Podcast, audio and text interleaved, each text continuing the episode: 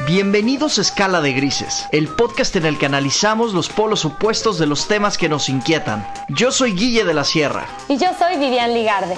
Y en este espacio usamos nuestro toque personal y mucha chispa para evaluar el lado blanco y negro de las cosas. Desde los matices, buscamos fomentar la diversidad, la tolerancia, el respeto y la empatía. Aunque pensemos distinto. Y es que a veces preguntarse el por qué nos puede responder muchos cómo. Si te cuestionas constantemente, eres de los que piensan fuera de la caja. Y estás abierto a diferentes opiniones. Acompáñanos a explorar todo lo que nos intriga. Hola a todos, gracias por escucharnos una semana más en Escala de Grises. El día de hoy vamos a hablar de un tema pues que se ha hecho súper popular, sobre todo en los últimos cinco años, y que nos causa muchísima curiosidad y nos lleva en verdad como por un laberinto de especulación porque tiene que ver con el futuro y se trata nada más y nada menos que de la inteligencia artificial. A mí en lo personal es un tema que me cuesta un poco de trabajo abordar porque aunque puede tener muchísimos pros, también existen muchos contras. Y eso es precisamente lo que vamos a platicar en el episodio de hoy. Así es que bueno, no se diga más. Guille, ¿cómo estás? ¿Qué onda, Vips? ¿Cómo estás? Y bueno, ¿cómo podemos empezar con este tema? ¿Cómo podemos empezar? Yo creo que hay que empezar por definir qué es la inteligencia artificial, ¿no? Sí, sí, sí, total. El término que se ha adoptado como más común para, para referirse a esta tecnología es simulación de procesos mentales que son propios de la inteligencia humana por parte de las máquinas. Ay, qué fuerte. Y aquí incluimos el aprendizaje, el razonamiento y la autocorrección. Es decir, que es cualquier máquina que pueda replicar las capacidades mentales humanas. Qué fuerte. Así es como, como se podría definir. Y bueno, además de esta tajante definición, yo creo que lo siguiente que toca es hablar un poquito de la historia, o sea, de desde cuándo se viene acuñando este término, por qué hoy es más relevante que nunca. Y si quieres yo puedo empezar con la parte histórica y luego de ahí nos vamos hacia lo que se viene, ¿te parece? Sí, Guille, me encantaría eso porque en verdad lo que dices, o sea, para poder entender en dónde estamos parados ahora y hacia dónde nos dirigimos, tenemos que saber de dónde venimos. Entonces sí, empieza por esa parte. Mira, yo creo que todo viene desde los años 30 más o menos. En los años 30 había un matemático muy famoso que trabajaba como profesor en Cambridge que se llamaba Alan Turing. Alan Turing seguramente lo has escuchado porque hace poco hicieron una película sobre la Segunda Guerra Mundial y en particular sobre la vida de Alan Turing, que fue quien descifró la máquina nazi Enigma. Y gracias a esa contribución que tuvo, pues Reino Unido pudo descifrar unos mensajes clave que le sirvieron para ganar la guerra. Así es como empieza la computación moderna, ¿no? Exactamente, él es como el padre de la computación moderna. Y me remonto a Alan Turing porque Alan Turing fue el primero en proponer que algún día las máquinas podrían pensar como humanos. incluso se atrevió a lanzar un desafío que era la prueba Turing. Entonces él lo que decía es que la inteligencia eh, de las máquinas se iba a comprobar cuando un humano no pudiera saber si estaba interactuando con una máquina o con un humano. Ok. Entonces, a partir de Alan Turing, pues ya hay muchos avances en materia tecnológica con, con el tema de la computación. Y en el año de 1956, un científico en la conferencia de Dartmouth, en New Hampshire, Estados Unidos, que se llama John McCarthy, acuña por primera vez el término de inteligencia artificial. Ok.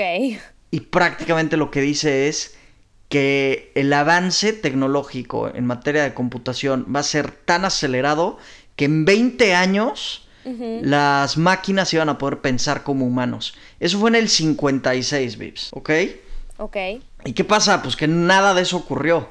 O sea, lo que, lo que ocurrió fue que el, el desarrollo de la computación fue mucho más lento de lo que esperaban. Claro. Y no fue sino hasta los 80s cuando ya se crean computadoras verdaderamente avanzadas con algoritmos de computación que podían elegir diferentes opciones con base en árboles de decisiones. Entonces, todo empieza a evolucionar sobre ese tipo de métodos que se llama sistema experto y las computadoras pues tienen un avance brutal hasta que en 1997 hay un parteaguas en todo esto y es cuando IBM con su computadora Deep Blue logra derrotar al campeón de ajedrez de ese momento, que era Gary Kasparov. Ok. Y es un evento muy importante porque el ajedrez tiene más combinaciones o más posibles jugadas que los átomos que existen en el universo. No manches, Guille. Te lo prometo, te lo prometo. Yo Es- amo el ajedrez, pero ese dato no me lo sabía. No, sí, es brutal, o sea, de hecho las- la cifra es algo así como 100 a la 120, una cosa así, y eso es más que átomos en el universo. wow. Pero esto te habla de que la computadora que crearon era enorme en cuanto a capacidad de cómputo. De hecho, se decía que podía anticipar hasta 20 jugadas y podía crear 200 millones de simulaciones en un segundo. Wow. Entonces, obviamente ahí ya nadie tenía nada que hacer, ¿no? Kasparov no tenía nada que hacer. Bueno, yo a mí me encanta jugar ajedrez y yo tengo mi aplicación de ajedrez también en el celular y nunca jamás le he ganado a la bendita aplicación. O sea, Bueno, hoy las aplicaciones que tenemos en los celulares, ni el campeón del mundo que es Magnus Carlsen le podría ganar. O sea, ya esto ha evolucionado a tal grado que en tu celular tienes aplicaciones súper potentes en ese sentido. qué cañón. Pero regresando a este, a este tema, más o menos por las mismas fechas, hay otro evento también protagonizado por IBM, eh, pero esta vez con una computadora que diseñaron que se llama Watson. Entonces Watson participa en el programa de Jeopardy y gana. Entonces son como estos dos hitos que ocurren donde dicen, ya hay una máquina que ganó en el juego más complejo mental que existe y ya hay una máquina que ganó en el programa de preguntas o de, de cultura general más complejo. Entonces las máquinas ya se están acercando. ¿Y qué ocurre?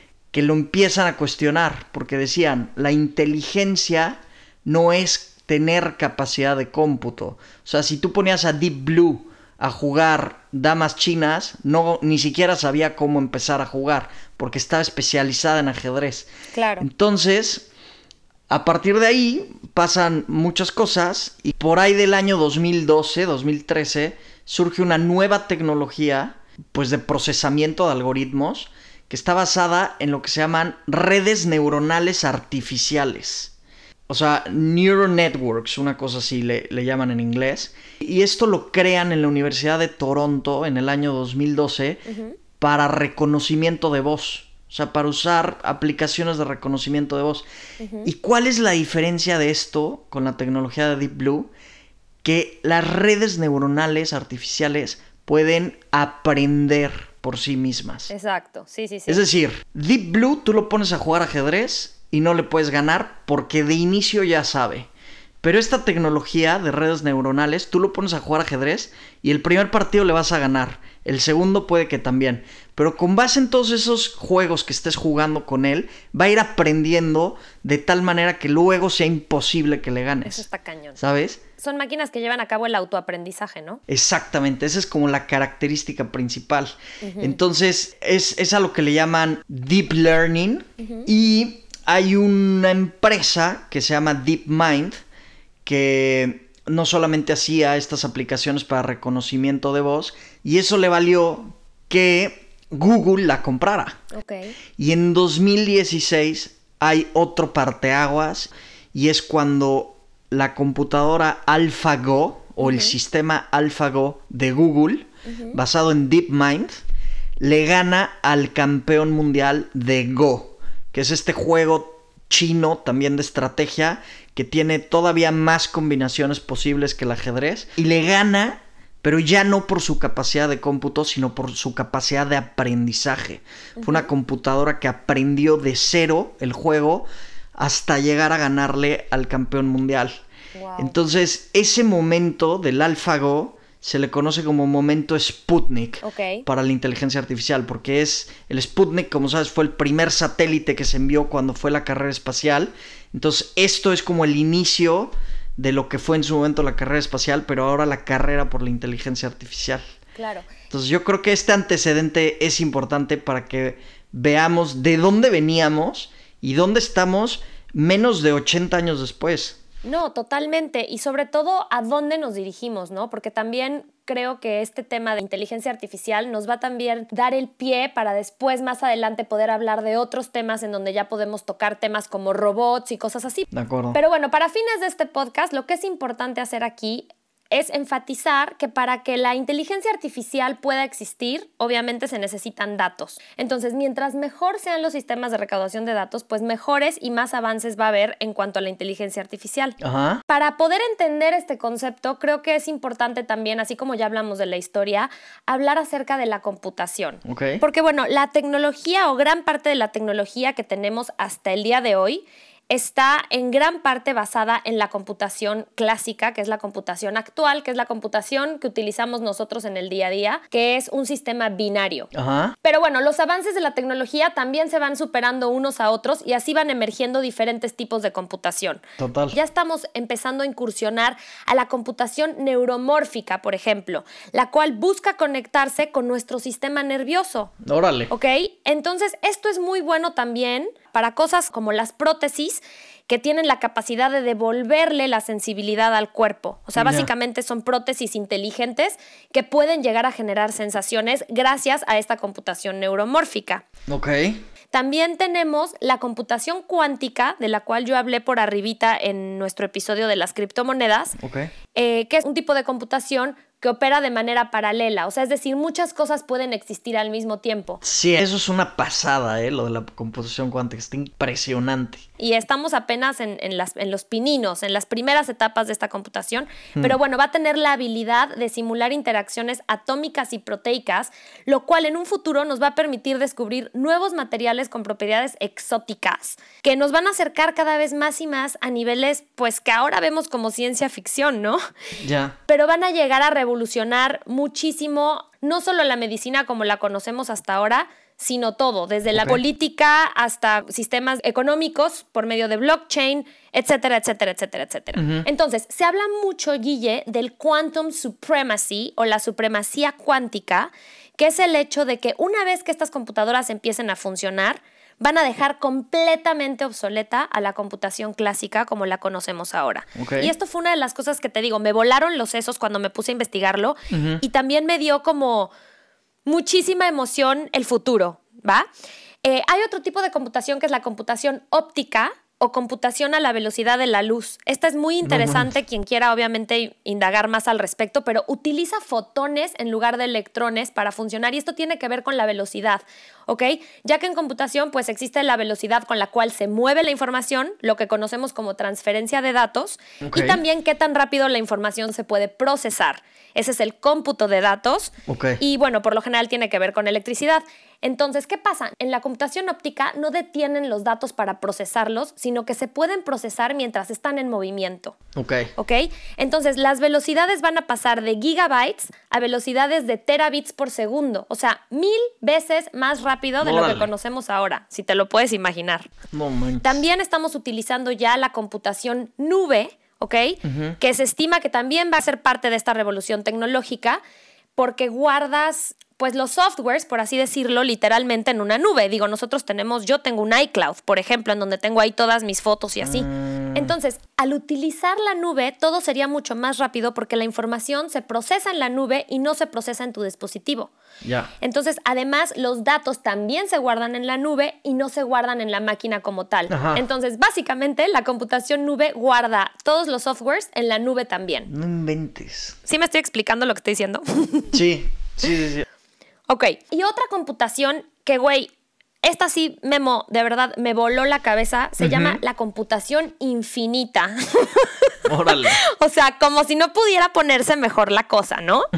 Entonces, esta computación infinita lo que hace es conglomera lo mejor de cada tipo de computación moderna en una sola. Es decir, vamos a poder tener máquinas que lleven a cabo procesos de computación óptica, de computación cuántica e incluso de computación neuromórfica. Órale. Todo en una. Entonces todas ellas van a trabajar juntas utilizando a su vez una nube. o sea, es la sopa de todos los tipos de computación. No Lo cual, bueno, a mí, Vivian, no solamente me da esperanza, la verdad, sino que también me emociona muchísimo. Claro porque bueno, en menos de lo que canta un gallo, podríamos estarnos enfrentando hacia el siguiente salto cuántico, literalmente, en tecnología. No, totalmente, totalmente. Yo creo que ya lo estamos viendo. Como decía, en el 2016 fue el Sputnik Moment de la inteligencia artificial. Todo tiende para allá. Y, hemos visto cosas eh, impresionantes, ¿no? Así como antes Yo te decía que había un tipo que en el 56 dijo que en 20 años las máquinas iban a pensar como humanos y eso no ocurrió. Ahora hay gente que piensa que hay cierta tecnología que falta como 20 años para que ocurra y estamos viendo que en un periodo de 5 años ya se materializa. Y esto se debe mucho a lo que tú mencionas, ¿no? Al avance también que hay en paralelo de la computación. Porque al final de cuentas, para que la inteligencia artificial exista, tienen que haber datos, como tú decías. Exacto. Y entre mejores sean los sistemas de cómputo, más datos se pueden recabar. Uy, sí. Una cosa lleva a la otra, Guille. Y es lo que te digo, la tecnología está avanzando a tales niveles que de verdad se está dejando obsoleta a ella misma a medida que avanza. Ahí es donde pienso que van a tener que venir muchas regulaciones para que nos dé tiempo de disfrutar una cosa antes de pasar a la que sigue, porque si no, ajá. No, totalmente, totalmente. O sea, yo creo que el tema de regulación es una de las principales preocupaciones que hay en torno a la inteligencia artificial. Algunos dicen que la, la inteligencia artificial puede cambiar al mundo y transformarlo e incluso salvar a la humanidad. Y hay otros que piensan que la va a destruir. Totalmente. O sea, el test de Turing, del cual yo hablaba antes, ese test ya fue superado. O sea, tú hoy te metes a un, a un chat de alguna empresa y hay veces que no sabes si estás hablando con un humano o una máquina. Entonces, digamos que con eso el test de Turing ya habría sido superado. Y ahora la siguiente fase que viene es cuándo va a ocurrir la singularidad. Exacto. La singularidad se supone que es este momento en el que las máquinas superen al ser humano en inteligencia. Entonces yo creo que con todo este desarrollo tecnológico que, que está existiendo en paralelo, la singularidad podría estar cada vez más cerca. Exacto. Y un poco de eso quiero hablar. O sea, tú, ¿qué piensas que son los efectos que va a tener la inteligencia artificial? ¿Tú piensas que es algo bueno, que es algo malo? ¿O qué cosas te gustan y qué no? O sea, yo ya el tema de la singularidad, yo lo veo más como un peligro, la verdad. Creo que el peligro aquí está en que el ser humano puede estar creando precisamente lo que lo va a llegar a destruir. Sí. Entonces, hay muchas preocupaciones alrededor de este tema. Incluso Elon Musk, por ejemplo, que bueno, para quien no sepa, tenemos nuestro episodio de Elon Musk, que es de los primeros, entonces vean ese episodio, escúchenlo más bien. Eh, él habla justamente del peligro de la robótica o de la inteligencia artificial en el mundo moderno. Ajá. De hecho, él tuvo una reunión con Obama, le pidió que le, le bajara dos rayitas al tema de, de, la inteligencia artificial en la robótica y tal, y se le dijo que no, que los avances tecnológicos iban a seguir en curso. Claro. Y fue entonces que él empieza a crear su Neuralink, ¿no? El Neuralink famoso, que es un, un dispositivo también estilo chip que nos ponen en el cerebro para poder competir en un momento dado con estas máquinas. Exactamente, como para ampliar nuestra capacidad cerebral. Exacto, porque eso también se puede convertir en un contra, porque ¿qué pasa? Si nosotros empezamos a crear máquinas que sean tan inteligentes, que hagan todo por nosotros, ¿qué va a pasar, por ejemplo, en temas laborales? ¿Qué va a pasar con los trabajos? La gente no va a tener trabajo porque las máquinas van a ocupar su lugar y entonces, ¿de qué va a vivir la gente? ¿Me explico? Sí, a ver, yo creo que el tema laboral es, es algo que, que se ha tocado mucho, o sea, de qué va a pasar cuando una máquina pueda hacer labores que hoy hace un humano. Por ejemplo, en Estados. Unidos se está avanzando mucho con una tecnología para que los camiones de carga, los fletes, ya sean camiones que se manejen solos. Uh -huh, Entonces, uh -huh. eso, pues digo, tú sabes que uno de los trabajos más duros que hay es el de los camioneros, o sea, Total. y sobre todo en Estados Unidos que es un país tan grande y que no tiene quizás una red ferroviaria tan desarrollada, sino que más bien todo se mueve por carretera.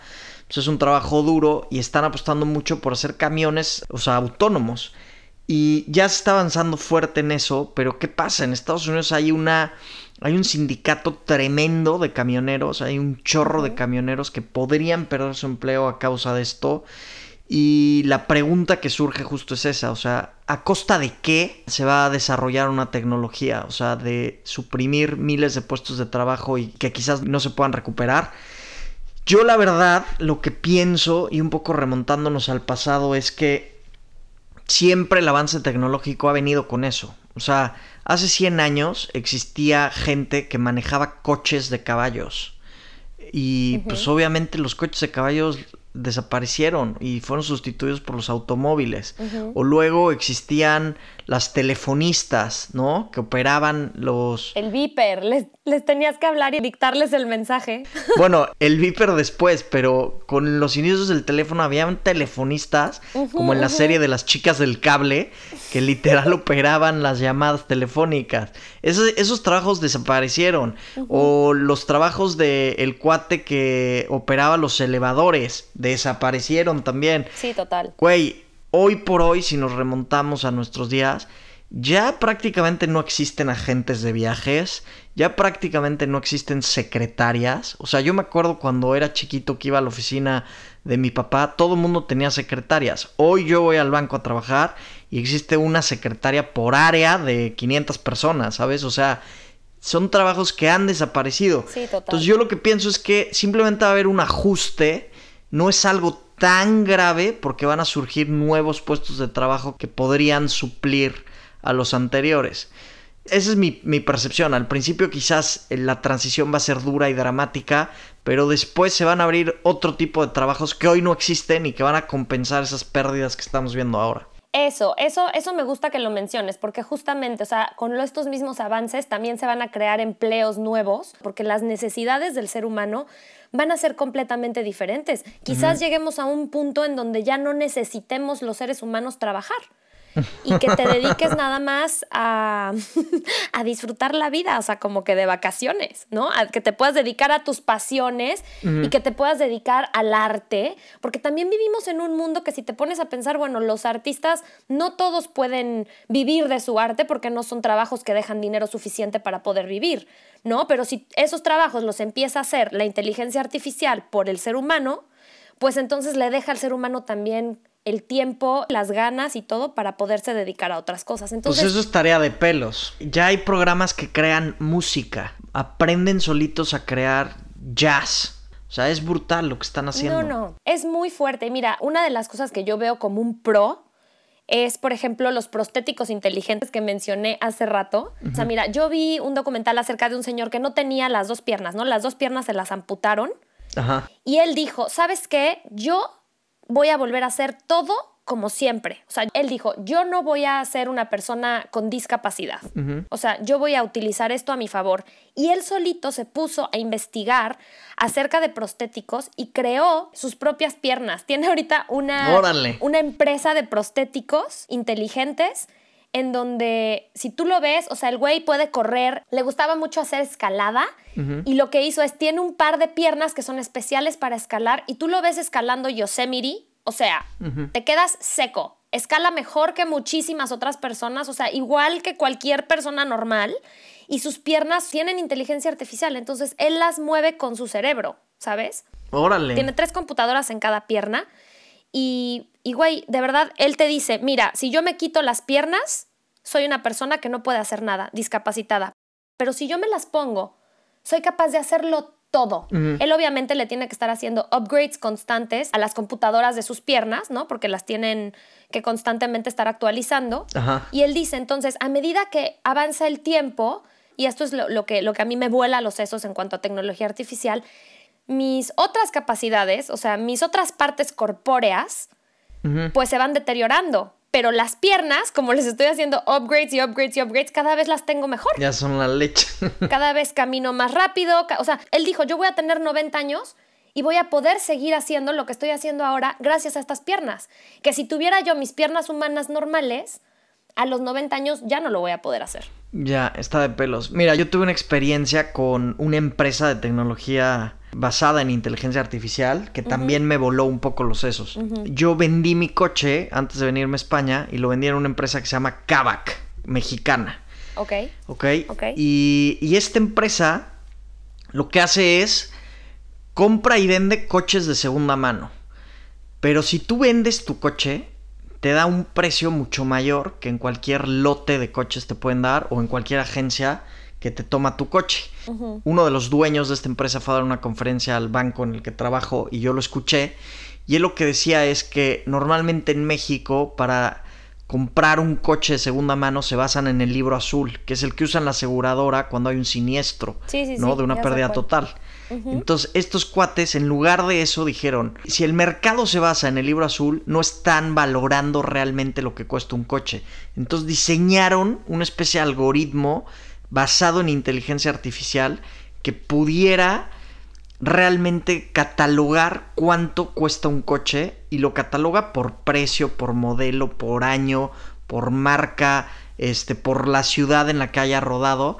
Y de esta forma te dan mucho más dinero por tu coche usado y ellos además saben que esos coches son buenos y por lo tanto al que se lo venden le dan una garantía. Wow. Bueno, para no hacerte el cuento largo, yo vendí ahí mi coche, perfecto. De hecho, yo me acuerdo que en la conferencia dije, oye, yo quiero invertir en tu empresa, o sea, me parece espectacular lo que estás haciendo, ¿no? Hay mil y un datos más que dieron que me parecieron interesantes. Pero para no hacerte el cuento largo, hace poquito Kavak acaba de salir una noticia que es la primera empresa valuada en más de mil millones de dólares de tecnología. Algo que se conoce como empresas unicornio, las unicorn startups, ¿no? Que son empresas que no están en bolsa y valen más de mil millones de dólares. Entonces, es la primera que hay en México y es de inteligencia artificial. Entonces, yo me metí a ver cuáles eran las empresas más grandes que habían, o las unicorns más grandes que habían en el mundo, y casualmente la más grande de todas también es de inteligencia artificial, que está en China. Y en China además tienen tres eh, muy, muy grandes, o sea, las que encabezan el ranking, y son de inteligencia artificial. Entonces tú lo que te vas a pensar es, si hacia allá es a donde están yendo los inversionistas, quiere decir que efectivamente esas son las empresas que van a existir en el futuro y que realmente la revolución tecnológica gira en torno a la inteligencia artificial. Y la verdad es que empresas como Kavak, desde mi punto de vista, hacen un bien a la sociedad. O sea, porque crean un mercado justo que hoy por hoy en México por lo menos no existía. Entonces, siempre y cuando se utilice la tecnología para crear ese tipo de cosas, a mí me parece fantástico. No, totalmente. Yo creo que esa es la controversia que este tema causa, la verdad, porque tiene tantos pros, pero bueno, también tiene muchos contras, porque al final todo depende en manos de quién está el asunto, ¿no? Sí, a ti, por ejemplo, ¿cuál es el contra más grande que para ti tiene? Mira, yo creo que uno de los contras más grandes para mí es que es que se convierta todo en una tecnocracia, en donde no tengamos ya ni voz ni voto como seres humanos, pues porque la tecnología es la que va a terminar mandando, ¿sí me entiendes? Ese es uno de los contras. Otro de los contras que veo es también, por ejemplo, la creación de un ejército robótico, o sea, con inteligencia artificial. No manches, Guillo, o sea, Tú te ríes, pero esto puede ser muy real. No, es real. En Dubai hay policías robots. Sí, es cierto. Yo vi un video de un güey, un príncipe de, por allá de, Arabia, que traía su guardaespaldas. Güey, pero parecía un Transformer atrás de él. sí, sí, sí, sí, sí. No, pero sí hay robots policías, ajá. Exacto. Entonces, ese tipo de cosas a mí me dan un poco de miedo porque al final, ¿hasta dónde un robot puede aprender de moral y de ética? Ya. O sea y eso ya entramos en otros temas que ya por eso te digo, hablaremos de robots en otro podcast, porque ya viene ahí una, una, una discusión que cae en la parte espiritual, ¿no? Porque una, un robot puede ser inteligentísimo, ¿no? Y la, nuestra parte mental puede ser increíble y tal, pero hay otra parte que nos, que nos hace humanos a los humanos, que es la parte espiritual, que eso no, no lo va a poder tener un robot. No, yo estoy de acuerdo, justo eso, ¿no? Hay una paradoja muy, muy grande en los coches autónomos, ¿no? Que tienen inteligencia artificial. Un coche autónomo, supuestamente, la, la mayor ventaja que tiene es que va a generar menos accidentes. Porque está comprobado que los accidentes de tráfico, en un 80% de los casos, el ser humano es el que los ocasiona. Entonces dicen, creo el coche autónomo y no los voy a ocasionar. Entonces el principio del coche autónomo es preservar la seguridad. Entonces tú como comprador dices, perfecto, me voy a comprar un coche autónomo porque voy a estar muy seguro.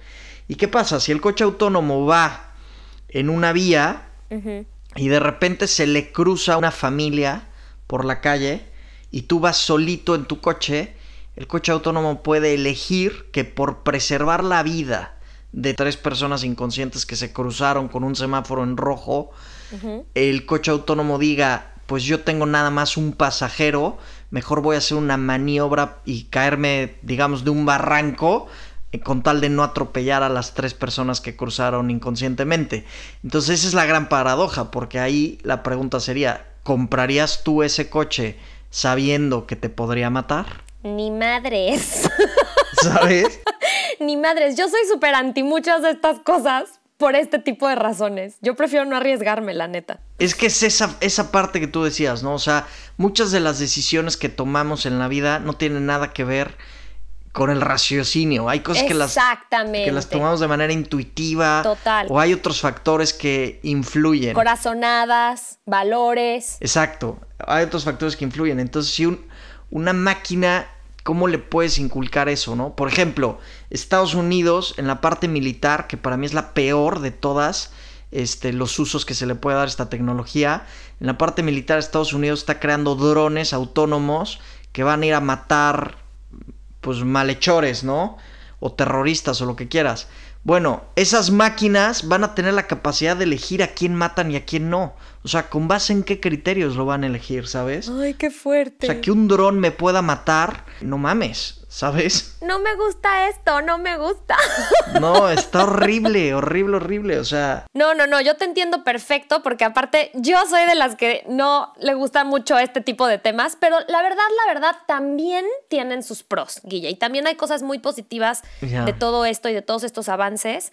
Yo confío en que, en que se o sea, en que los lleven a cabo personas que tengan moral y criterio y bueno, uno de los grandes pros es lo que te acabo de decir, por ejemplo, de las prótesis inteligentes. Tú, por ejemplo, ¿qué piensas que puede ser un pro? Sí, o sea, coincido totalmente contigo. Yo pienso que sobre todo en, la, en el ámbito de la medicina es donde más pros hay. O sea, yo, por ejemplo, vi que ya se está desarrollando un sistema capaz de predecir tumores cancerígenos con información que actualmente si nosotros la analizamos o si la vemos en, en una consulta médica seríamos incapaces de decir que eso va a degenerar en un cáncer, ¿no?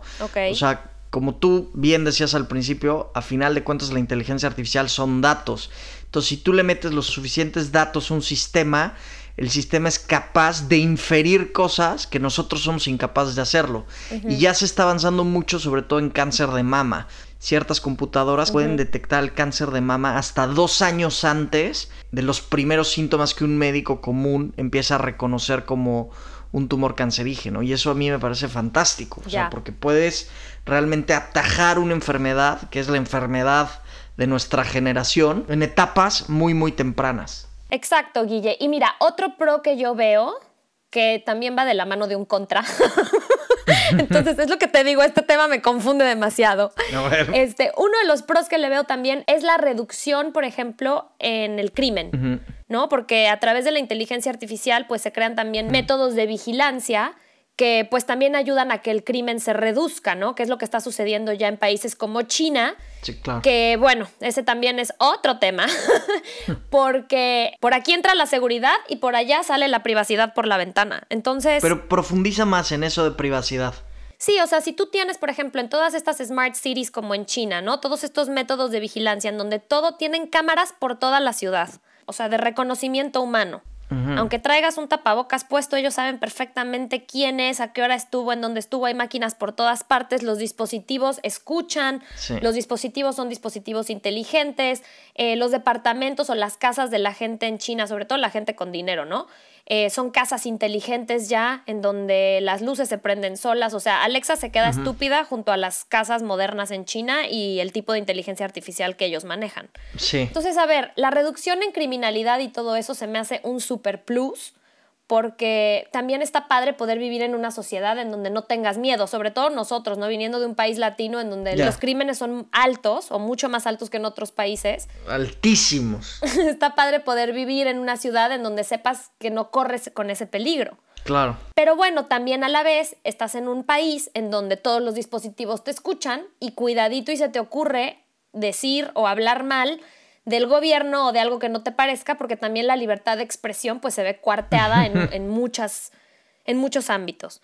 Entonces, te digo, va junto con pegado. Siento que la inteligencia artificial está en un área gris que todavía la gente no lo puede regular tan fácilmente porque cuando estás haciendo una regulación ya avanzó la tecnología y tienes que estar actualizando las regulaciones también. Entonces, ese es un gran peligro hablando de regulación, hay como unas bases que, entran siempre en, en, discusión en cualquier foro o evento de organismos internacionales donde se debate este tema. Y las siglas de estas bases son la palabra fate, o sea, como destino en inglés, fate. Y, y, literalmente significa fairness, accountability, transparency and ethics. O sea, justicia, responsabilidad, transparencia y ética. O sea, lo que te dicen es, independientemente de lo que crees y del desarrollo tecnológico, estos principios tienen que estar eh, siempre presentes en ese desarrollo, ¿no? O sea, que sea una tecnología justa, que sea una tecnología responsable, que sea una tecnología transparente y que sea una tecnología ética. Yo creo que estamos jugando con fuego, Guille, la verdad. Pero es inevitable. ¿Sabes? Sí, esperemos que no sea así. A mí me da miedo de cierta forma, pero también eh, me entusiasma que yo pueda ser capaz de ver este tipo de cosas que cuando era chiquito veía en las películas o en mis sueños. este, y bueno, yo nada más quería, y nada más para cerrar, Vips, también hay una parte importante que es la parte geopolítica, porque, como bien decía, después del Sputnik Moment, que fue en 2016, China salió a decir que ellos se iban a convertir en el país más importante en inteligencia artificial y en desarrollo tecnológico del mundo en los próximos 15 años. Entonces el gobierno ha apostado muchísimo por eso, ha invertido toneladas de dinero, ha impulsado a empresas para que desarrollen nuevas tecnologías, se ha traído a científicos, eh, las universidades les ha metido muchísimo dinero también para que tengan una infraestructura de tecnología importante y de investigación. Y ya China presenta de los principales avances, ¿no? O sea, aunque Estados Unidos sigue siendo pionero en materia tecnológica, China tiene algo muy importante y es que tiene tanta gente y tiene el gobierno tanto control sobre esa gente, como con lo que decías con las cámaras y esto, que tiene muchísimos datos. o sea, China tiene más datos que nadie y entonces hay una guerra por ahí sobre una especie de guerra fría como la que existía después de la Segunda Guerra Mundial, porque ¿quién va a ser el líder en este desarrollo? ¿Estados Unidos o China? Pues sí, o sea, eso es a, nivel geopolítico. Ahora, también a nivel eh, cultural y a nivel sociedad, pues güey, no sé, como que siento que si tú te pones a ver, sobre todo China, ¿no? Si lo vamos a tomar como ejemplo, pues es un país que tienen el modelo este 996, que es trabajan de 9 de la mañana a 9 de la noche, 6 días a la semana, ¿no? Y este es el modelo que sigue la juventud laboral en China. Y esta juventud eh, laboral, pues están todos muy metidos también en, en los temas de tecnología. Entonces también a nivel social hay como que mucho distanciamiento y se vuelve muy individual. Sí. Entonces también es lo que te digo, tanta tecnología hace que nos desconectemos de lo que realmente somos. O sea, yo puedo entender que la tecnología sea algo súper emocionante, pero conchale, ¿hasta qué punto se nos olvida eh, lo más básico, Guille? Que es, por ejemplo, el convivir con la naturaleza, el no ir a un pace tan rápido, sino ir un poquito, alentar un poquito la velocidad con la que nos con la que nosotros mismos caminamos por el mundo, ¿no? O sea, y sin irnos muy lejos. Tú mira a los niños de hoy en día. Yo no sé tú, pero yo salía a correr, andar en bici, andar en patines al parque, me entretenía con piedras y con tierra y con las plantitas del jardín de mi abuela. Los niños de hoy en día les das un iPad y pueden estar horas enteras sentados enfrente de su computadora o enfrente del iPad y así juegan. Entonces, esa es la parte donde yo digo, ok, tiene que haber un balance. Ni mucho que queme al santo, ni tanto que no lo alumbre. Por lo menos miti miti, ¿no? Para no olvidarnos también de nuestra parte humana y de lo que es el centro y el núcleo de la vida, que es nuestra capacidad de amar, cosa que la inteligencia artificial nunca va a lograr. De momento. Gracias por acompañarnos en el episodio de hoy. Esto fue Escala de Grises. Porque nada es blanco, nada es negro, siempre hay matices. Yo soy Vivian Ligarde. Y yo Guille de la Sierra.